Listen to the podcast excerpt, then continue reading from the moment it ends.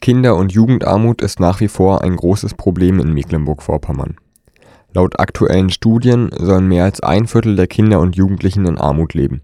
Damit gehört Mecklenburg-Vorpommern nach wie vor zu den Ländern mit der höchsten Armutsquote in Deutschland.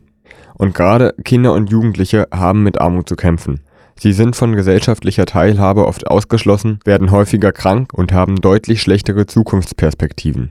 Deshalb widerspricht Professor Dr. Ronald Lutz Studien wie der Shell-Studie, die behaupten, dass es der optimistischen Jugend in Deutschland gut gehe. Die verweigert sozusagen die Aussagen zu etwa 15 bis 20 Prozent der Jugendlichen, die eben halt nicht diesen Optimismus mit sich tragen, die im Grunde genommen äh, eigentlich, äh, ja, die haben keine Jobs oder wenn, dann haben sie Niedriglöhne, die haben nicht diese entsprechenden Bildungsqualifikationen, äh, die andere Leute haben, die haben nicht die entsprechenden Biografien, die haben nicht die entsprechenden äh, Kompetenzen Kompetenzen vermittelt bekommen in der Sozialisation, um dem zu entsprechen, was das Bild einer sehr optimistischen, sehr zukunftsorientierten Jugend vermittelt. Die sind, äh, sind arme Jugendliche, das sind ausgegrenzte Jugendliche, das sind auch Jugendliche, die perspektivlos sind, die auch Perspektivlosigkeit äußern, die teilweise auch schon länger im SGB II-Bezug sich befinden und dementsprechend auch äh, ja kaum noch Zugänge haben zu Arbeitsmärkten und ähnliches. Er spricht deshalb sogar von einer erschöpften Jugend.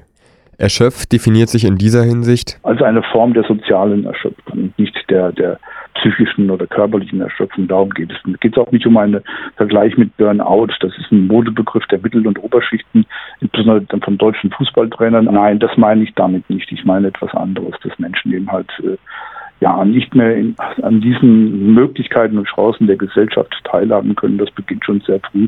Die andere ja, zwangsläufig für sich in Anspruch nehmen. Um gegen die Erschöpfung und gegen die Armut von Jugendlichen vorzugehen, lädt die Initiative Raus bist du am Samstag zur ersten Kinder- und Jugendarmutskonferenz in Rostock ein. Hier soll es zu einem ersten Erfahrungsaustausch kommen und Lösungsansätze erarbeitet werden. Zu der Konferenz sind einige Referenten, unter anderem Prof. Dr. Ronald Lutz, eingeladen, die spezifisch über Kinder- und Jugendarmut aufklären. Im Anschluss werden die Teilnehmer der Konferenz sich in kleineren Gruppen mit Bereichen der Kinder- und Jugendarmut beschäftigen